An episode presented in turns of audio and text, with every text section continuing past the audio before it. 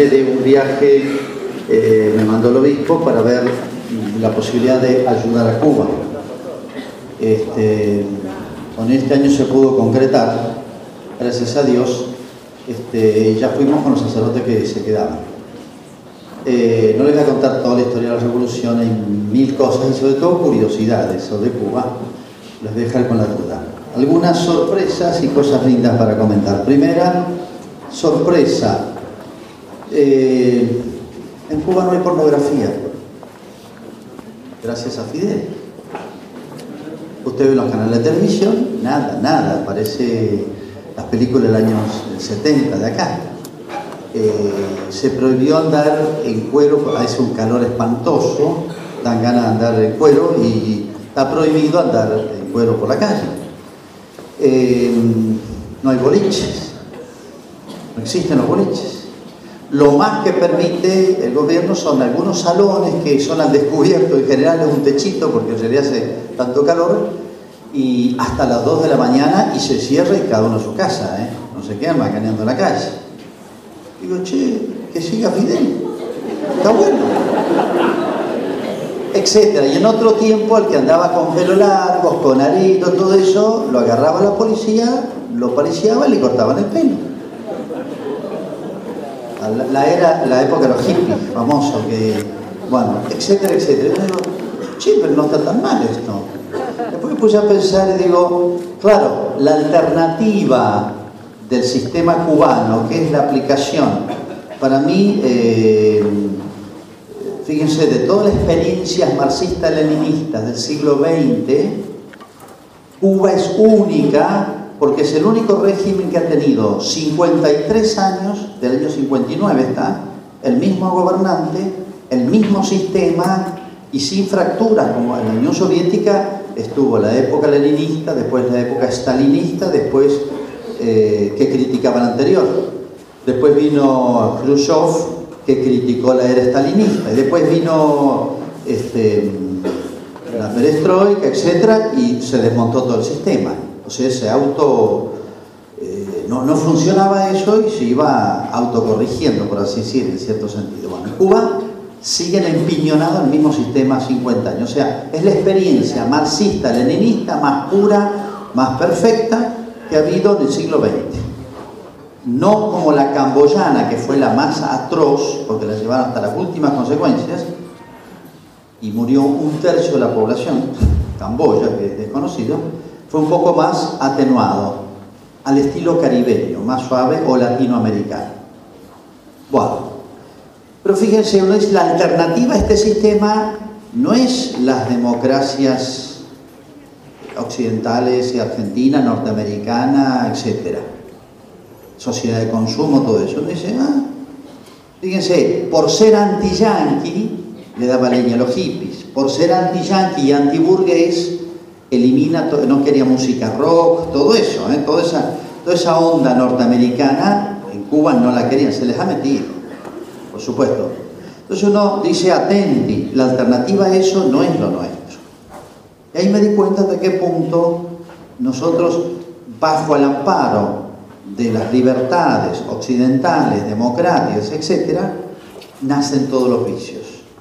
Uno se alegra que allá no quepa un Tinelli, pero yo me lamento que aquí sí quepa, ¿eh? y sea tan natural y tenga tanto público. Entonces, ojo con las alternativas.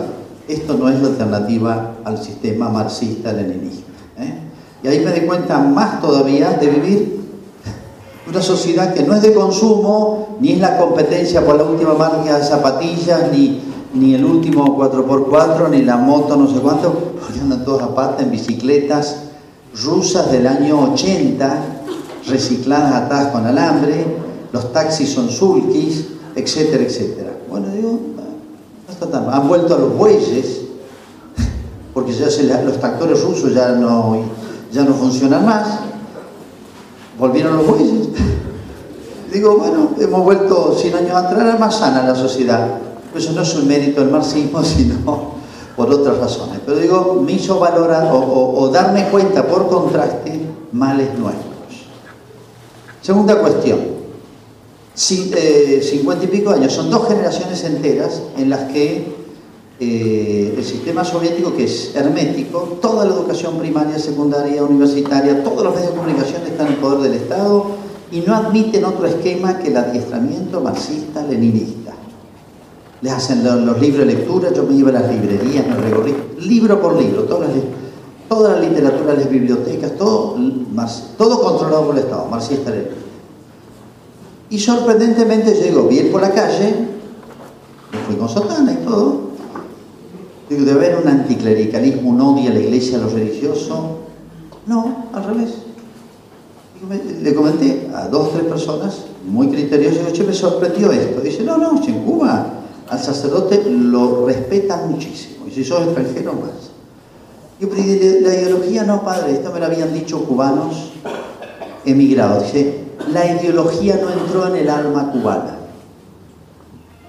Y es verdad, lo constaté la ideología no entró en el alma cubana. Es una cosa tan antinatural, la ideología químicamente pura hecha por estos tipos en, un gabinete, en una, en una usina, y les hacían leer Lenin y les hacían leer El Capital de Marx, léalo si quieren probar, es espantoso. Y les hacían estudiar ruso en la escuela.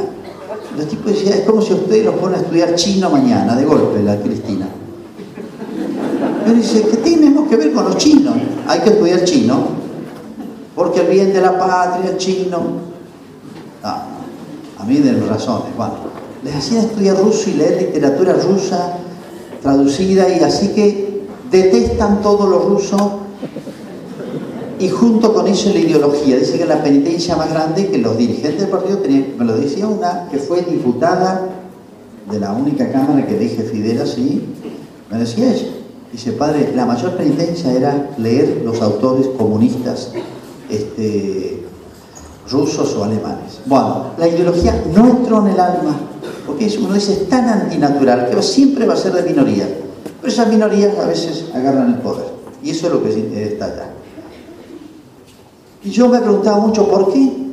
También, digo, eh, ¿y por qué esa simpatía hacia la iglesia, hacia el sacerdote, yo al principio no, no todo, después empecé a saludar a todo el mundo, a todo el mundo, a todo el mundo. Uno hace los pueblos, ¿no? Uno en la capital federal no van a saludar a cada uno en el subterráneo ni en la calle porque, bueno, no van a tener tiempo. Pero uno en un pueblo tiene que saludar a todo el mundo. Y uno es un personaje medio público, el cura. Saludaba a todo el mundo. El 90% te saludaba mucho más amablemente que lo que me saludan en la Argentina. Mucho más. Así como queriendo ponerse a charlar y yo salía a hacer compra a propósito, así para contactar a la gente, pues no tenía, no hay otras instituciones así de... Y enseguida buscar entrar en conversación y esto, va. Este, ¿De dónde viene eso? Bueno, uno puede pensar, la tradición cubana católica de siglos, pues terminó su, una buena etapa de la evangelización. Del 1650 más o menos fue buena, a 1750 más o menos, fue muy buena. Y uno pensar en la tradición religiosa, sí, pero hay un milagro en Cuba. Es el que conoce Guadalupe en México, lo que significó la historia, lo que significa no para 1530, sino hoy. El milagro Guadalupe empezó allá, pero hoy está vivo Guadalupe. Los mexicanos han pasado cientos de generaciones y es un milagro viviente Guadalupe que ha preservado a México de terribles males que han venido de los sistemas políticos, el liberalismo, la masonería y, el, socialismo, etcétera, entraron en, México de una manera durísima, al estilo mexicano, duro. Y sin embargo el alma mexicana es cristiana. Y esto es un milagro permanente de la Virgen. Bueno, el mismo milagro, yo me di cuenta recién ahí, yo no sabía, es de la Virgen de la Caridad en, Cuba, que este año se cumplen los 400 años. Por eso queríamos ir este año. Bueno, es un milagro de la, del hallazgo de la imagen de la Virgen. Pero es impresionante la devoción a la Virgen que hay. No tiene ni idea ni el Padre Nuestro, no tiene ni idea de rezar una Ave María. Dos generaciones sin cero instrucción religiosa, porque los curas los, echó Castro o se fueron porque si no los metían presos. Quedaron 200 curas en Cuba para 9, 8, 9 millones de habitantes y limitadísimos durante La parroquia donde vamos nosotros tuvo 25 años sin ninguna presencia de sacerdote. Y hace unos 15 años ido unos sacerdotes atender eh, tibiamente. Bueno, con muchas limitaciones. Yo, y uno, después me di cuenta, llevaba pilas de estampas de la Virgen y aún a personajes eh, estatales con cargos de... Yo les estaba, ¿te puedo regalar una imagencita de la Virgen? Como si le regalara un auto. Quedaban mirándola, rezaban, daban vuelta a la oración, no sabían, me agradecían cinco veces. Yo digo, la verdad es que no pensé que era tanto.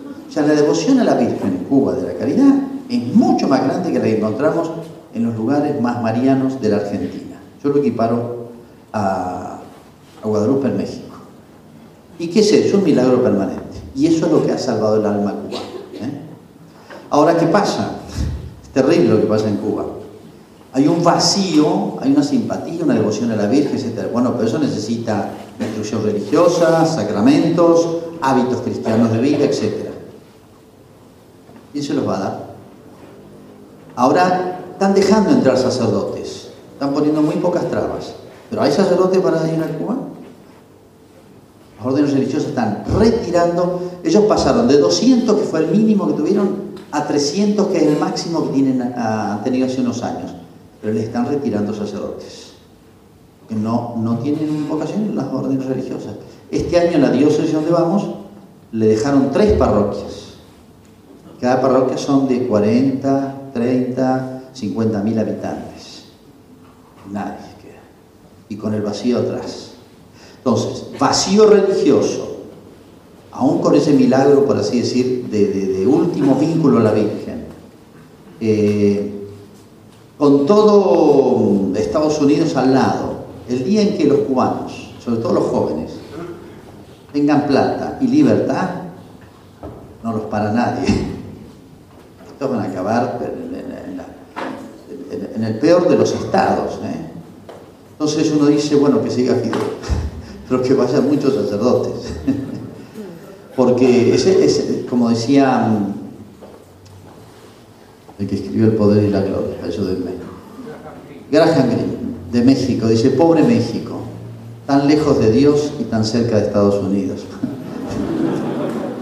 este, bueno, pobre Cuba, tan con ese instinto eh, sobre la... Es una clase actual eso, ¿eh? instinto de fe y al cura realmente jamás, pero ni un gesto feo, ¿eh? así anticlerical, de odio, metido por la ideología, nada.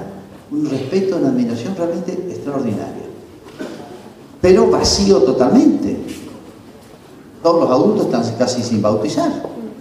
Bueno, bueno, el día que tengan, repito, planta y libertad, ustedes saben cómo se va a usar hoy, ¿no? Bueno, lo estamos haciendo los argentinos. Entonces, yo diría, es urgente evangelizar no el mundo, pero bueno. Y ellos, por así decir, tenemos una deuda especial con ellos como hermanos latinoamericanos. Todo lo que hizo el Che allá lo tenemos que pagar. Así que yo les pido que todos misionemos en Cuba. Les pido cuando recen Rosario una intención por Cuba. Yo me admiré cómo se nos allanó el camino, pues es complicadito todo todo complicado, desde conseguir una visa entrada. Bueno, eh, se nos allanó todo tan bien el camino y si Dios quiere, si arreglamos poner la primera capilla de adoración perpetua en Cuba. Y eso es, va a ser un milagro para Cuba. Se hablé con el obispo en Pascua, establecemos la primera capilla de adoración perpetua en Cuba. Bueno, es otro, milagro va a ser para Cuba, pero los invito a todos a misionar a Cuba. Dentro de una semana se va el padre Ramón, que está acá tiritando ya de mí, ¿no? Pues, lo veo asustadito, ¿eh? porque le toca el turno a él ir a misionar. Así que, espectacular. Andar en taxi son una especie de, esos carros, los, los llaman los carros rusos, se llaman así carros rusos, bueno, un poquito más chicos son los taxis. Y de noche van con una lamparita, en algunas ciudades que se admiten de noche, una lamparita querosena abajo moviéndose, para que, porque no hay luces casi. en cada esquina hay una lámpara, para que no los atropellen, o no se choquen entre ellos. Bueno, en fin, hay cosas que son curiosas de Cuba, pero no, no, no es para hablar ahora. Bueno, recen mucho por Cuba, todos les pido que misionemos en Cuba.